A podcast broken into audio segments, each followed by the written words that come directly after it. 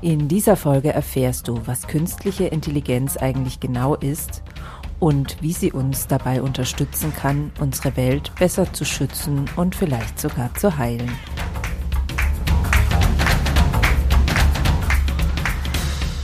Grüner geht immer. Finde Lösungen für einen nachhaltigen Alltag, die Spaß machen und Wirkung zeigen. Ganz herzlich willkommen hier bei Grüner geht immer. Ich bin Silvia und ich bin der Meinung, dass wir, wenn wir unsere Erde wirklich nachhaltig schützen und heilen wollen, wir unseren Blick ganz, ganz weit aufmachen müssen. Damit meine ich, dass wir zum einen ganz tief in uns selbst reinlauschen müssen, und ich verwende hier ganz bewusst das Wort müssen, und zum anderen auch unseren Blick ganz weit nach außen richten dürfen. Auch hier nochmal eine Erklärung, was meine ich damit? Ganz tief in uns selbst reinlauschen, deshalb, weil wir nur so rausfinden können, was wirklich unsere Stärke, unser, hm, ja, unser Herzensthema ist, mit dem wir einen richtig großen und wirkungsvollen Beitrag leisten können für unsere Erde. Und mit nach außen schauen meine ich, dass wir uns öffnen dafür, was für neue Werkzeuge gibt es, wie kann uns die können uns die neuesten Technologien dabei unterstützen, unsere Erde zu schützen und zu heilen. Und da geht mein Blick einfach immer wieder in Richtung künstliche Intelligenz. Und ich halte es für absolut notwendig, notwendig im Sinne von die Not abzuwenden, dass wir uns alle mit dem Thema künstliche Intelligenz befassen, dass wir verstehen, was ist es eigentlich, dass wir verstehen, wie kann uns dieses Werkzeug dabei unterstützen, unsere Erde besser zu behandeln. Und deshalb habe ich mir heute zwei Expertinnen auf diesem Gebiet eingeladen, nämlich Simone und Janina vom DFKI, dem Deutschen Forschungsinstitut für Künstliche Intelligenz.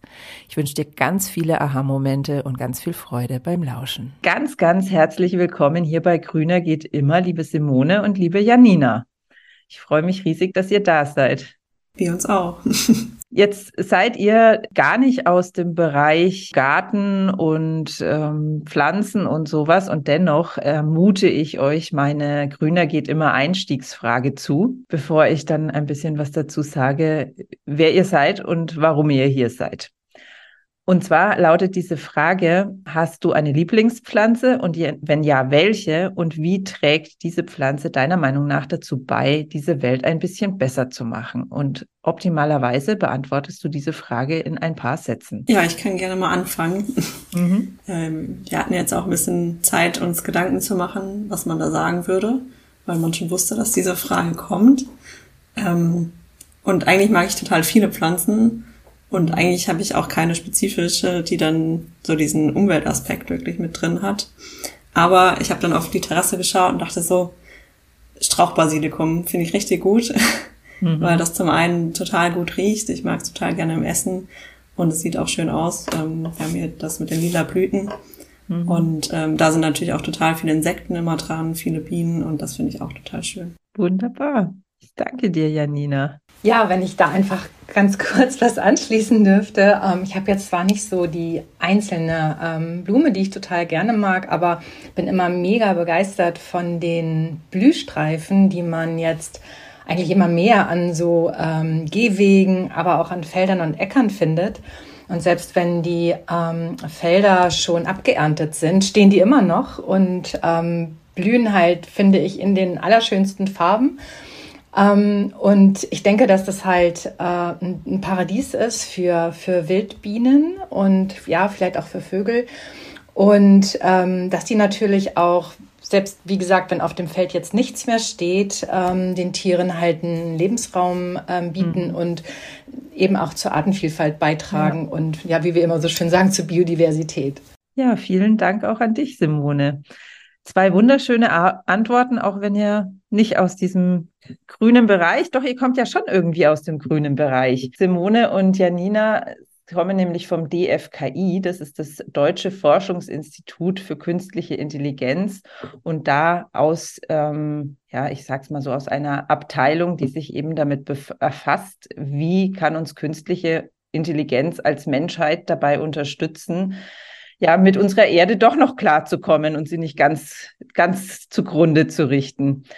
Ähm, das ist jetzt mal so das Hauptding. Vielleicht wollt ihr einfach noch mal ein paar Sachen dazu sagen, was, ja, was, was macht denn das DFKI allgemein und insbesondere eure Abteilung?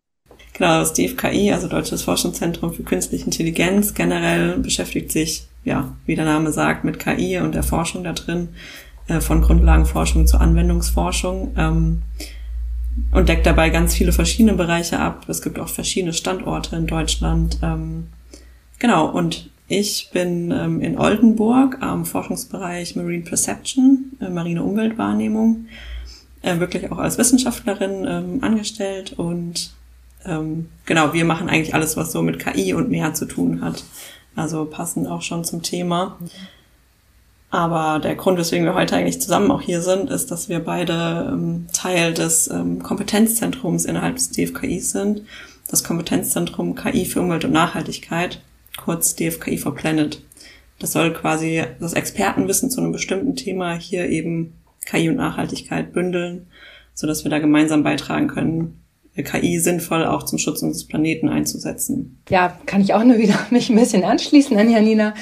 Ähm, ich ähm, bin jetzt seit zwei Jahren am DFKI. Ich bin äh, keine Wissenschaftlerin. Ich gehöre zum Team Communications und Media. Das heißt, wir machen die, die Pressearbeit beziehungsweise die, die Unternehmenskommunikation oder Wissenschaftskommunikation.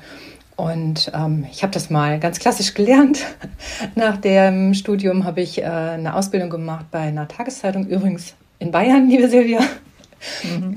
Und ich habe dann ähm, in äh, verschiedenen Ressorts bei der Tageszeitung gearbeitet und später dann hier in äh, Norddeutschland und ja, bin dann so in die Wissenschaftskommunikation irgendwann gewechselt. Ich hatte das Gefühl, der Job hat ein bisschen mich gefunden und ich bin da mega happy, weil ich halt auch mit so Leuten wie Janina eben arbeiten darf, die ähm, tatsächlich an diesen KI-Lösungen kommen wir bestimmt nachher noch mal ein bisschen dazu arbeiten, um den Planeten ein bisschen nachhaltiger zu gestalten oder auch Lösungen anzubieten. Ja, wunderbar. Ich glaube, jetzt haben die meisten so eine Vorstellung davon bekommen, wer ihr seid und warum ihr hier seid.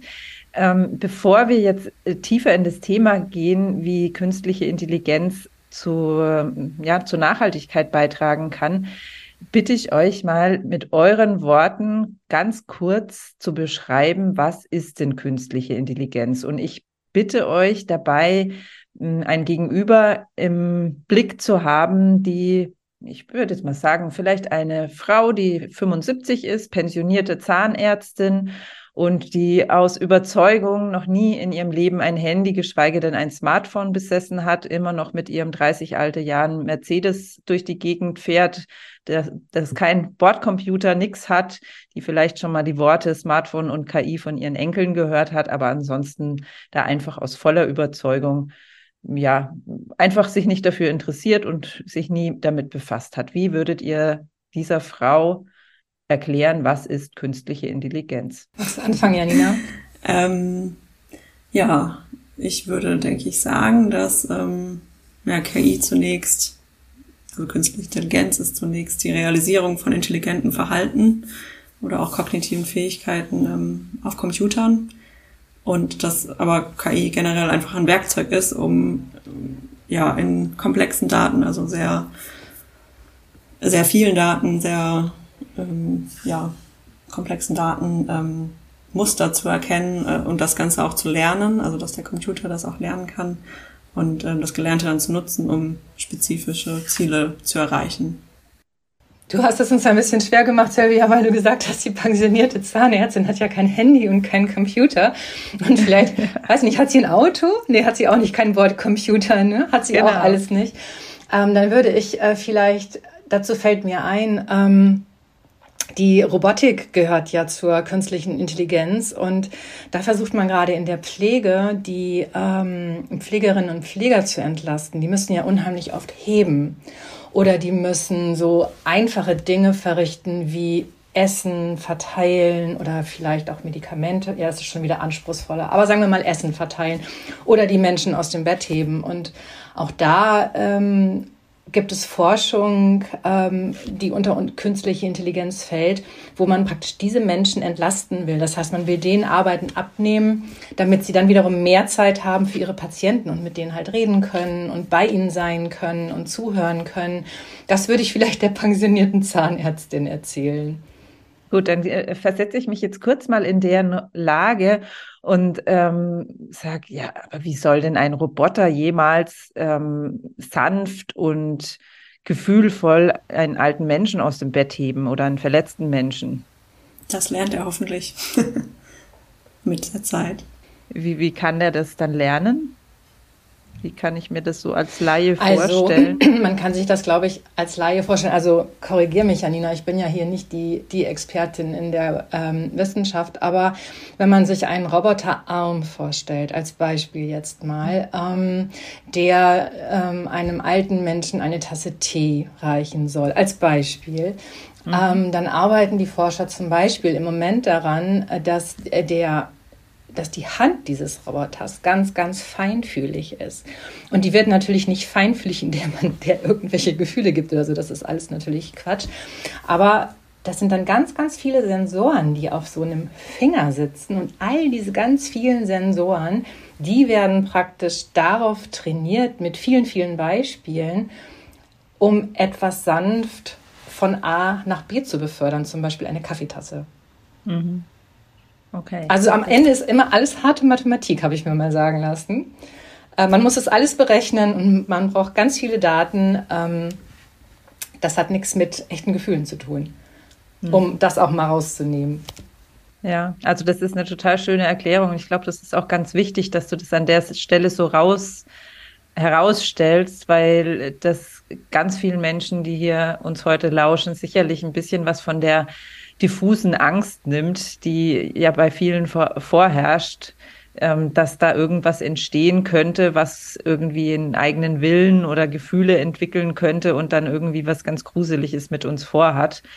Ähm, und so wie du das jetzt beschrieben hast, ist es ja wirklich was ganz Sachliches und auch ähm, durchaus Nachvollziehbares, auch wenn man sich jetzt mit Computern sonst weiter nicht auskennt, dass es einfach nur auf die Menge der Daten ankommt, sozusagen, die dann verarbeitet werden. Ich glaube, ich könnte sonst auch keine Pressearbeit für so ein Unternehmen machen. Man muss ja das nach außen auch irgendwie, ich sag mal, sichtbar machen, ne? was die Wissenschaftlerinnen und Wissenschaftler machen. Und ähm, das, ich glaube, wir alle könnten das sonst gar nicht vertreten, weil ich Deshalb sage ich das immer so gerne. Also man macht KI für den Menschen, nicht gegen den Menschen. Man versucht ihm zu mhm. helfen bei den Dingen, die er vielleicht nicht gut kann oder bei den Dingen, ähm, wo, wo es nicht mehr genug Fachkräfte gibt. Also man versucht immer, es etwas besser zu machen, was der Mensch ohnehin schon kann. Und ich finde es auch immer wichtig zu sagen, dass auch hinter jeder KI steckt ja auch ein Mensch oder steht auch ein Mensch. Also das äh, kann man gar nicht losgelöst vom Menschen betrachten.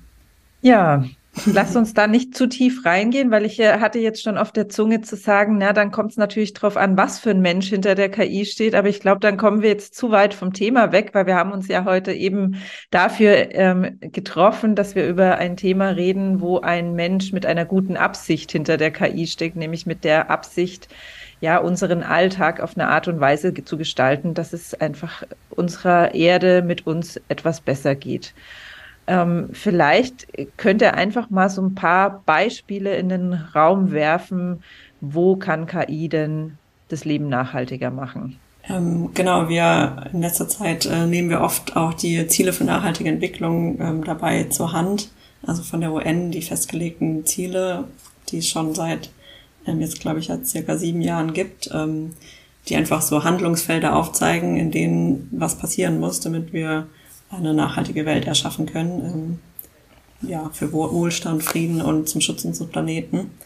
Und wenn man sich diese 17 Ziele anschaut, die zum Beispiel sein können, ähm, kein Hunger, ähm, sauberes Trinkwasser, ähm, solche Sachen, ähm, also wirklich die Bereiche Gesellschaft, ähm, Umwelt, aber auch Wirtschaft abdecken, ähm, da findet man irgendwie in jedem Bereich auch Beispiele und auch am DFKI, wenn man da jetzt schaut, ähm, gibt es wirklich in verschiedenen Bereichen Projekte, zum Beispiel, wenn es um den Plastikmüll in Meeren geht.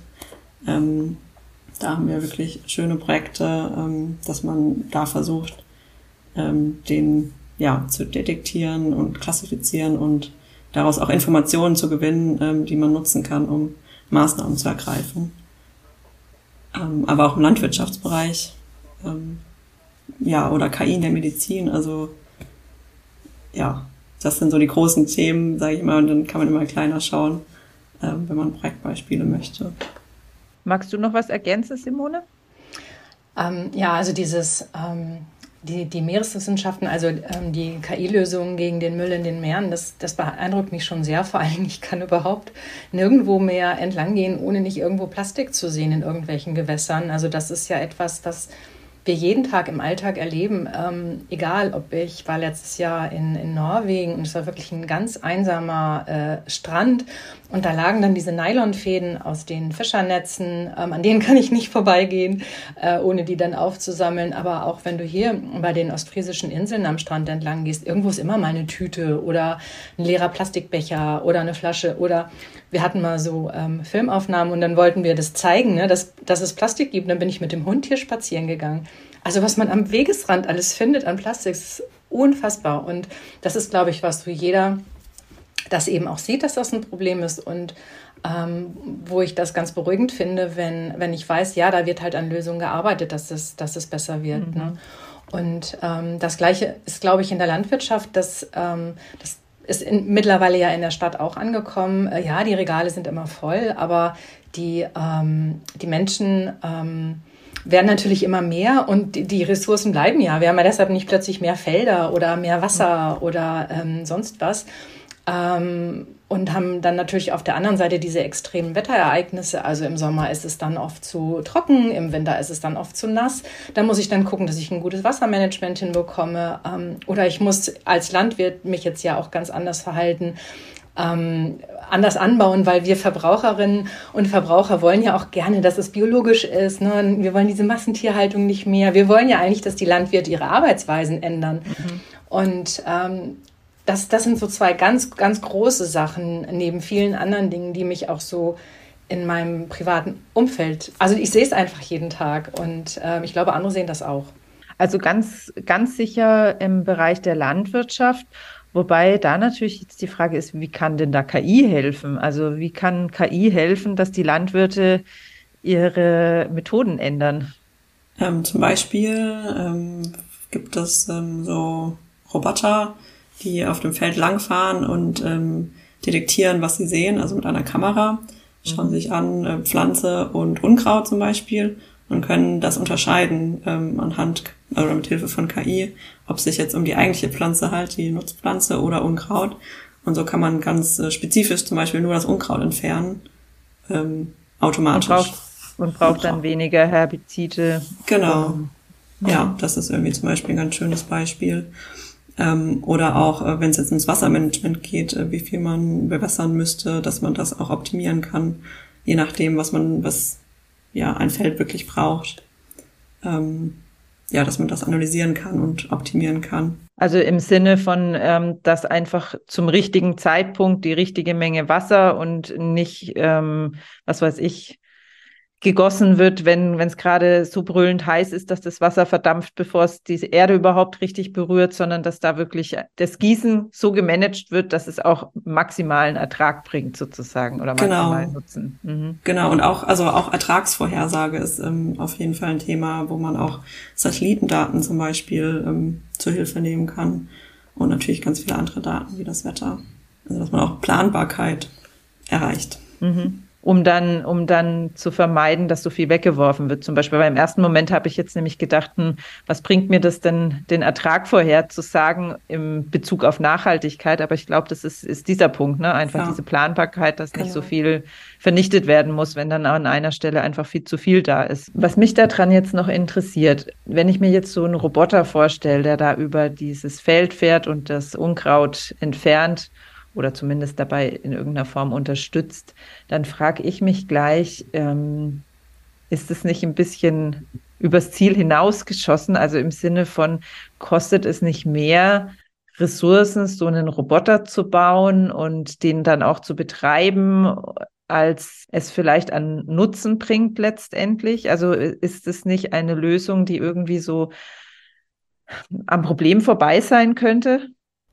An dieser Stelle unterbreche ich das Gespräch, weil die Folge sonst einfach viel zu lang wird. Die Antwort auf die Frage, die ich gerade gestellt habe, ist natürlich ziemlich spannend und vor allen Dingen ziemlich entscheidend, wie ich finde. Deswegen gehe ich davon aus, dass du diese Antwort gerne hören willst. Und damit du sie auf keinen Fall verpasst, empfehle ich dir, trag dich am besten jetzt gleich in den Grüner geht immer Newsletter ein, denn da bekommst du von mir dann ganz bequem in dein E-Mail-Postfach eine Erinnerung, sobald die neue Folge online geht. Den Anmeldelink findest du wie immer in der Podcast-Beschreibung.